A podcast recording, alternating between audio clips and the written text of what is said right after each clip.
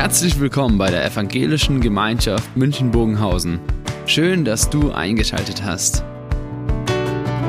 Unser tiefes Anliegen ist, dass die folgende Predigt dich in deiner Situation anspricht, dir eine neue Blickrichtung aus der Bibel schenkt und dass du Gott ganz persönlich begegnest.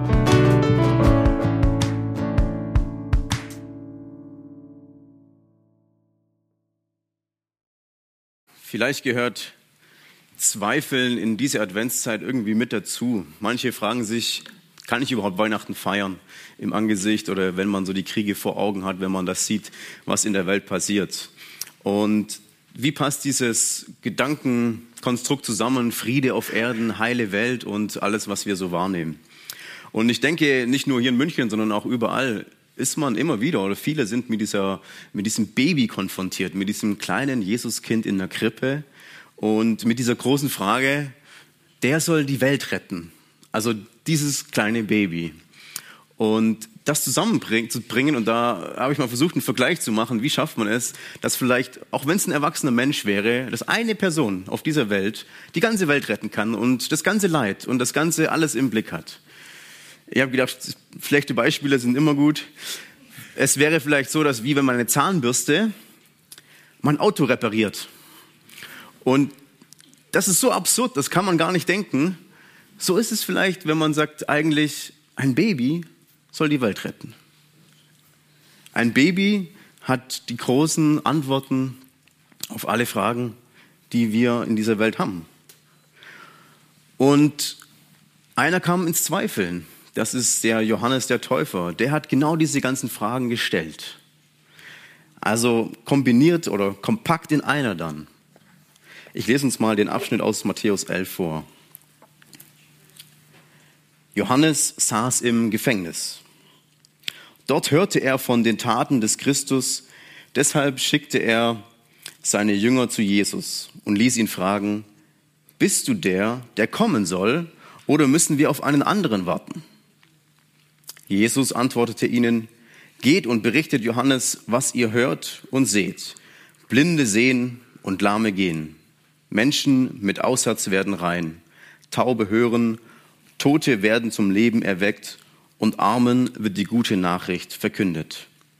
Glückselig ist, wer mich nicht ablehnt. Die Jünger von Johannes gingen wieder zurück. Jesus begann zu der Volksmenge über Johannes zu sprechen.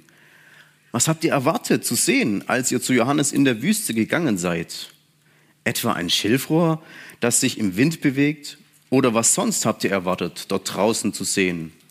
Einen Menschen in vornehmen Kleidung?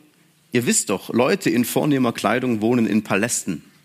Oder was sonst habt ihr erwartet zu sehen? Einen Propheten? Ja.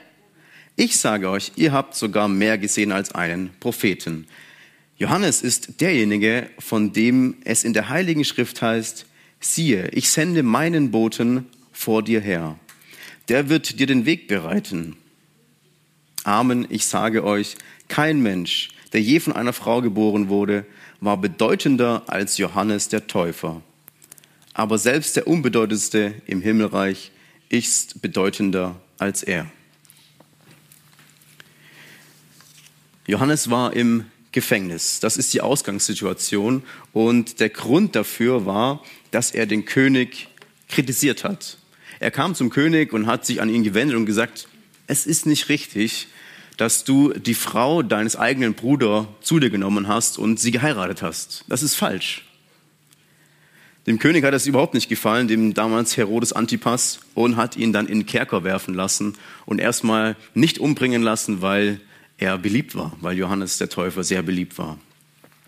Aber in dieser Lage spricht dann eben Johann, äh, Jesus hinein und sagt, uns, finde ich, eine tröstliche Sache. Johannes ist unter allen Menschen, die geboren worden waren, der bedeutendste. So steht es im letzten Vers unseres Abschnittes.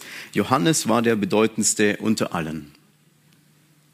Und es gibt sonst keinen in der Bibel, der noch bedeutender sein könnte. Und Jesus spricht das über aus. Er zeichnet ihn quasi aus und sagt, das ist wirklich der Größte, ein ganz besonderer. Und ein, einer, der so groß ist, der kommt zum Zweifeln. Einer, der von Jesus so ausgezeichnet wird, der stellt die große Frage und fragt Jesus, warum? Bist du es wirklich? Bist du wirklich Jesus, der Messias, auf den wir hier alle warten, der die Welt verändern soll, der die Welt retten soll? Und ich finde es ganz charmant, dass Johannes fragt, der bedeutendste fragt. Weil ich glaube, das zeigt mir und das zeigt uns, dass wir auch fragen dürfen und auch Zweifel haben können. Ich darf Jesus anzweifeln, denn der bedeutendste Glaubensmensch hat es auch getan. Ich darf Jesus in Frage stellen. Denn Zweifel, die sind überhaupt erstmal nichts Verbotenes, nichts Unchristliches, nichts Unmenschliches. Zweifeln gehören zum Glauben. Denn der Glaube an Jesus ist nie 100% begreifbar. Jesus ist nicht 100% greifbar, weil er auch ein Mensch war und kein Mensch ist so extrem durchschaubar. Wie in der Matheaufgabe, die gelöst wird, zack, schwarz auf weiß, hast du logisch die Antwort. Und Gott ist auch nicht 100% begreifbar. Es wirft immer Rätsel auf, dieser Gott. Jesus selbst wirft Rätsel auf. Und ja, ich hätte es auch manchmal gern wirklich glasklar. Zum Beispiel wie ein Foto, das wirklich so scharf ist, dass man alles erkennen kann. Jedes Detail darauf kann man gut erkennen und man sieht, okay, wirklich, es gibt keine unscharfen Ecken. Und doch ist der Glaube ja nicht 100% scharf, sondern es gibt Unschärfen. Es gibt Dinge, die eben verschwommen sind, wo man merkt, da kann man nicht weiter. Da gibt es Dinge, die bleiben mir noch ein Rätsel. Und so kann keiner eben Jesus selber 100% verstehen. Und Johannes, der bedeutendste Glaubensmensch, versteht Jesus gar nicht. Er fragt, warum holst du mich nicht aus meiner Notlage heraus? Und das ist genau das, wenn das Leben so krass plagt und die Not größer wird, dann wird ja manchmal auch dieses Rätsel um Jesus größer, diese Fragen. Und bei Johannes, da ist noch was ganz Besonderes. Er fragt nämlich nicht nur, weil er im Gefängnis sitzt. Stellen wir uns vor, ein Gefängnis damals war nicht wie heute eine schöne Zelle, hast du einen Fernseher, Netflix, Internet, kannst du eine schöne Zeit machen. Damals war es natürlich, heute vielleicht auch nicht, aber damals war es noch ganz anders. Es war dreckig, wahrscheinlich nachts kalt. Es gab eigentlich keine Versorgung. Die Jünger, seine Jünger, die von Johannes der Täufer, sind immer wieder zu ihm gekommen und haben ihn wahrscheinlich gut versorgt, dass er überhaupt durchkommt. Und in einem dreckigen Loch, da bekommt er dann von seinen Jüngern gesagt, Jesus, der ist draußen und der macht Wunder. Und so fängt der Text an. Als Johannes hört, dass Jesus Wunder tut oder dass Jesus wirkte, da begann Johannes dann zu zweifeln. Und für ihn war dies ein Riesenanstoß zu sagen, ich sitze hier im Gefängnis als Gerechter. Ich habe alles richtig gemacht. Ich habe mich sogar gegen, vielleicht sogar gegen meinen Willen hier gegen Herodes gestellt und lande jetzt im Gefängnis, weil ich das Richtige getan habe. Ich habe auf das Unrecht hingewiesen und zu Unrecht sitze ich hier im Gefängnis. Und gleichzeitig sehe ich da draußen, dass Jesus Wunder tut und sich um Menschen kümmert, sie aus ihrer Notlage herausnimmt, Krankheiten heilt, Tote lebendig macht, sich um Menschen kümmert und ich, der bedeutendste unter allen Menschen, sitze im Gefängnis und Jesus sagt nichts. Für Johannes diese große Frage, warum? Und ich glaube, bei Johannes wurde es sozusagen noch unschärfer, wer dieser Jesus eigentlich ist. Und gerade im Gefängnis hatte er wahrscheinlich viel Zeit zum Grübeln, zum Nachdenken. Und er stellt diese Zweifel, diese Anfragen an Jesus, die er hat, wirklich konsequent bis ans Ende. Das sehen wir in dieser Frage, die Johannes seinen Jüngern mitgibt, damit die dann eben Jesus fragen. Und es sind eigentlich zwei Fragen. Bist du der eine, der der eine wahre, der Messias, der uns retten soll? Bist du derjenige, der wirklich Gottes Sohn ist? Ich weiß es gerade nicht. Bist du es? Und dann die zweite Frage, oder müssen wir auf einen anderen warten? Gibt es vielleicht einen anderen Messias, der besser ist als du, Jesus? Muss ich dich ersetzen, Jesus, ist die Frage, die Johannes stellt. Vielleicht bist du es ja nicht. Kann ich dich ersetzen durch jemanden, der es bringt? Der mir es bringt? Und das ist diese Kernfrage. Wenn Jesus mir nicht hilft, muss ich ihn dann ersetzen? Wenn er mir nicht beisteht, dann brauche ich vielleicht einen stärkeren Jesus, einen besseren Jesus. Wenn er mir nicht gibt, was ich mir wünsche, dann muss ich doch Jesus ersetzen. Und Johannes, der geht ganz konsequent bis ans Ende und fragt, muss ich denn Jesus wirklich ersetzen? Ich persönlich kenne diese, diese fast schon Angst auch davor, diesen Zweifeln nachzugehen und zu merken, irgendwann wenn ich Zweifeln hinterhergehe und mich hineinbegebe in die vielen Fragen, die aufkommen, dass man dann fragen kann, ja, stelle ich dann irgendwann meinen ganzen Glauben in Frage? Dekonstruiere ich meinen, meinen Glauben, so sagen es manche heute. Dass man wirklich alles auf die Probe stellt und sagt, okay, Jesus ist er es überhaupt noch? Und manche, die zweifeln daran, weil die Einsamkeit plagt, weil die Welt ein Chaos ist, oder eben weil das Leid in ihrem Leben, wie bei Johannes, wirklich um sich schlägt. Und weil man merkt, da bin ich mit diesen großen Fragen konfrontiert. Es gibt eine Autorin, die heißt Esther Maria Magnus und sie hat ein ganz tolles Buch geschrieben, Gott braucht dich nicht. Und sie beschreibt da drin ihre Leidgeschichte. Und ich finde, sie fasst da etwas zusammen, weil ihr Bruder an Krebs erkrankt ist und die Diagnose war noch drei Monate. Und die Ärzte haben gesagt, es tut uns leid, wir können nichts mehr tun, Sie können nach Hause gehen. Sie lebt weiter dann mit ihrem Bruder zusammen, war noch relativ jung und schreibt dann ein, eine Frage an Gott, einen Anklagen, einen Text oder überhaupt. Sie beschreibt, wie sie Gott, mit Gott gerungen hat. Und sie sagt, mach keinen Scheiß. Das schaffe ich nicht, Herr. Ich verliere meinen Glauben. Wenn du Johannes sterben lässt, also ihrem Bruder, dann verliere ich meinen Glauben. Ich weiß, du bist da, ich weiß, Johannes gehört dir, aber ich verliere meinen Glauben, wenn er stirbt. Ich glaube, Johannes dem Täufer, der Johannes aus der Bibel, der hat innerlich auch schon so diese Kündigung geschrieben. Jesus, eine große Frage an dich. Er hat sie noch nicht abgeschickt. Er hat aber gesagt, ich möchte noch eine Frage stellen. Ich möchte noch mal meine Jünger losschicken und zu Jesus sollen sie gehen und sie sollen da bei Jesus nochmal fragen, bist du denn der eine? Und die große Frage ist, wenn wir mit dieser extremen Anfrage an Jesus rangehen, wie antwortet er? Und Jesus hat geantwortet und die Antwort ist immer, wie bei Jesus so üblich, verblüffend. Er reagiert ja gar nicht auf die Zweifel, auf die, auf die Vorwürfe, sondern er sagt, Blinde sehen, Lahme gehen, Menschen werden rein, Taube hören, Tote werden auferweckt und Arme, Armen wird die gute Nachricht verkündet. Jesus beschreibt ganz, ganz simpel, was er tut und wie er es tut. Und dass er verkündet. Jesus gibt uns da zwei Hilfen mit, die als Antwort dienen auf diese großen Fragen, auf die großen Zweifel. Das eine ist, sehen und das andere ist hören. Wir dürfen sehen, was seine Taten sind und wir dürfen hören, was er verkündet. Und beides in Kombination ist, ist entscheidend. Du kannst mich verstehen und du kannst mich erkennen. Das ist, was Jesus sagen will. Und die Worte sind eine Erklärung für die Taten. Wie soll ich die Taten verstehen? Wie soll ich diese gute Nachricht verstehen? Und die Taten sind ein Erleben, würde ich sagen. Jesus erleben, Jesus wahrnehmen, auch fühlen.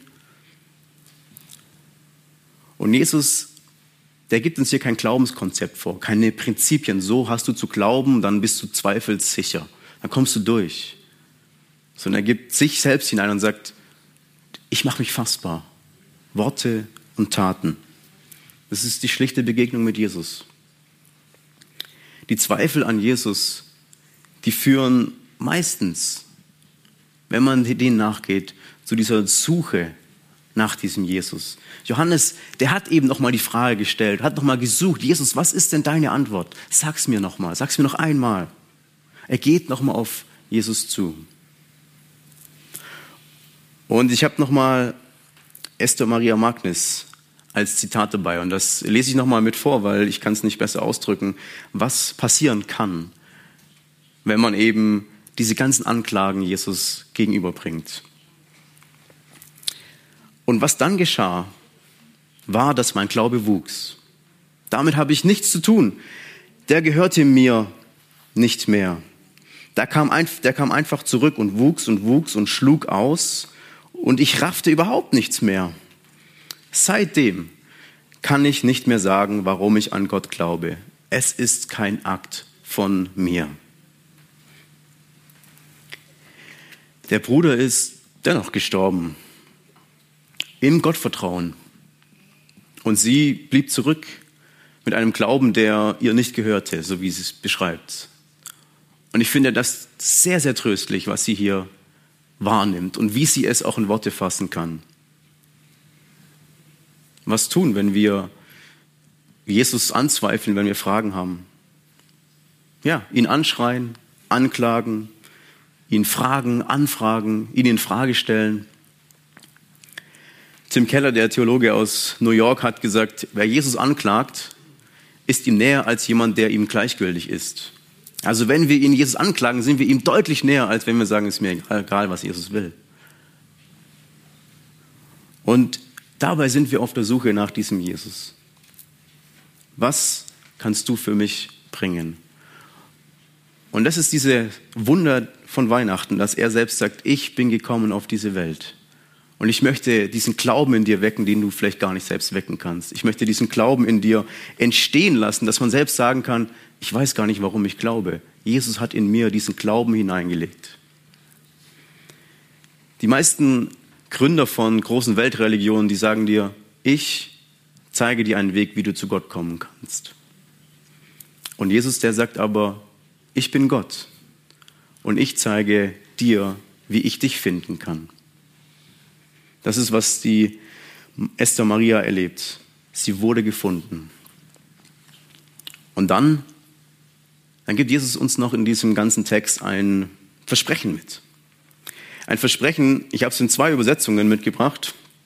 Glücklich ist, wer mich nicht ablehnt. Oder glückselig. Und das zweite Übersetzung, glücklich ist, wer an mir nicht zu Fall kommt. Ja, Zweifel können dazu führen, dass man den Glauben ganz zerlegt. Und es gibt Menschen, die dann auch aufhören, Jesus nachzufolgen und eben dieses Glück des Glaubens ein Stück weit aufgeben. Jesus sagt dann hier, jemand, der das schafft, dass es nicht zustande kommt, dass dieser Glaube bestehen bleibt, der, der erfährt wahres, der erfährt wahres Glück. Und wenn wir es nochmal an dem Beispiel des Johannes nehmen, Johannes der wird dann nochmal beschrieben von Jesus vor der Volksmenge oder vor den Jüngern, die dann nochmal auftreten. Und Jesus erklärt dann, dieser Johannes, was habt ihr, was habt ihr erwartet zu sehen? Dieser eine Johannes ist ja wie ein Schilfrohr gewesen, ein Schilfrohr im Wind. Wir würden heute wahrscheinlich das Sprichwort sagen, ein Fähnchen im Wind. Einer, der sich nur nach dem richtet, was gerade Mode ist, was Trend ist, was Mainstream ist. Johannes hat nicht dem Mainstream gefolgt, indem er Jesus nachgefolgt ist. Und ein anderes Bild, Johannes, hat er teure Kleider getragen? Was hatte er erwartet zu sehen? Hat er teure Kleider getragen, um irgendwie jemand zu sein, um Ansehen zu bekommen? Jesus zu folgen, um Ansehen zu bekommen? Nein. Johannes war ein Prophet. Und die einzige Auszeichnung, das einzige, was man über ihn sagen kann, ist, dass er von Gott diesen Auftrag bekommen hat. Dass er in Gottes Nachfolge steht und nicht wegen Ansehen und nicht wegen Mode oder wegen irgendwas anderem Jesus nachfolgt oder Jesus vorbereitet. Alles das war schon im Alten Testament so vorausgesagt, wer dieser Johannes eigentlich ist. Und da hat sich ganz vieles bestätigt in diesem Leben von Johannes. Und Jesus bringt das nochmal auf den Punkt, sagt, dieser ist der Größte. Und der ist der Vorbote, der eben vor Jesus hergeht und Gottes Plan aufzeigt, Gottes Plan erfüllt. Er steht in dieser Situation als Mensch da, als jemanden, der die Herrschaft Gottes vorbereitet. Und er allein ist nicht verantwortlich selbst dafür, dass er diesen Glauben gebracht hat, sondern Gottes Auftrag steht als Grundlage da. Das ist, was Jesus sagt. Glücklich ist nur derjenige, der wirklich in diesem Glauben fest sein kann. Nicht, weil man irgendwie etwas davon bekommt, sondern weil man schlicht und einfach die Gegenwart von Jesus in seinem Leben hat. Und gerade jetzt finde ich in der Weihnachtszeit, da fragen viele Menschen und sind viele Menschen mit diesem Jesus konfrontiert, mit diesem kleinen Baby. Und diese große Frage, die schwebt bei manchen vielleicht gar nicht so bewusst vor Augen. Ist dieser kleine Jesus wirklich äh, der Retter der Welt? Bringt er wirklich Frieden, Heil? Und ich will mal eine Alternative aufzeigen. Das ist manchmal genau das, die Alternative dazu, wenn wir keine Hoffnung haben auf einen Retter, auf einen Mensch, auf einen Gottmensch, auf Gottes Sohn, dann bleibt nicht viel übrig. Ein ja, fast schon Satiriker, El Hotzo, über Social Media bekannt, der hat etwas gepostet, das fand ich ganz nett. Nächstes Jahr wird's besser. Und er hat es als Kreislauf beschrieben. Ja. Und ich sag mal so, alle Krisenjahre wieder sagen wir, nächstes Jahr wird's besser. Aber was bleibt denn, wenn wir nur sagen können, es wird halt besser? Das sind dann Worthülsen, die leer sind, die uns vielleicht gar keine Hoffnung geben, sondern die sollen so einen vorläufigen Trost geben. Ist das alles, was wir haben, zu bieten haben, wenn wir hoffnungsvoll sein sollen? Wenn wirklich Leid im Leben passiert, dann ist doch das keine Hoffnung, dann ist das kein Trost. Und dann merkt man diesen Qualitätsunterschied, was der Glaube bringt, dass Glück dann empfunden werden kann, wenn man merkt, in meinem Leben geht es gerade überhaupt nicht geradewärts. In meinem Leben wird mir gerade der Boden unter den Füßen weggerissen. Und trotzdem kann ich sagen, ich stehe im Plan Gottes. Ich stehe unter der Hand Gottes und in seiner Hand.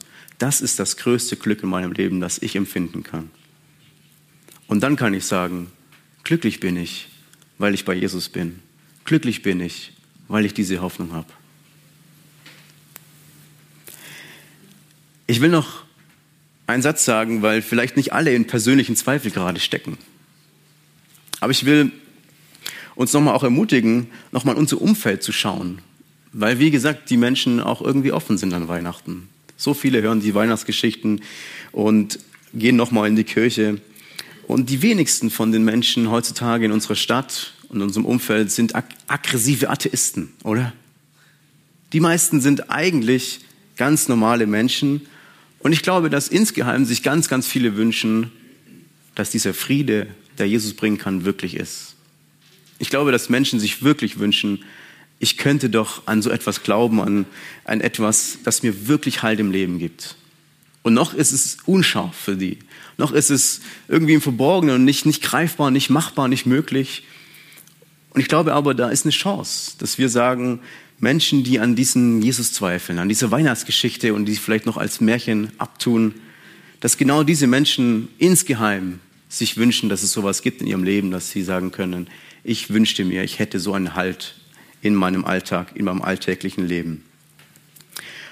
Und das ist die Ermutigung auch an uns nochmal zu sagen, lasst uns doch da aufmerksam sein. Auch mal den Nachbarn was vorbeibringen, eine Postkarte oder heutzutage auch eine Chatnachricht, einen Link, irgendetwas, wo wir sagen können, da möchten wir noch mal was weitergeben, da kann ich noch mal hineinsprechen und so eine Tür aufmachen mit einem kleinen Gruß, zu sagen, hier, da gibt es etwas.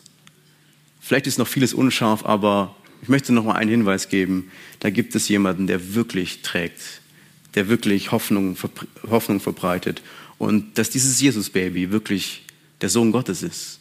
Da könnte was dran sein. Und ich möchte dazu einladen, genau das zu tun. In der letzten Woche vor Weihnachten, es ist viel zu tun, ja.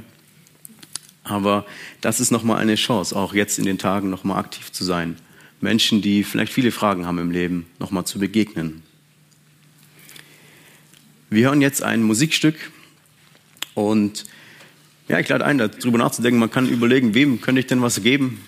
Wer braucht was? Oder auch gleichzeitig, wie, wie gehe ich mit meinen Fragen zu Jesus? Was sage ich ihm und was wünsche ich mir von ihm?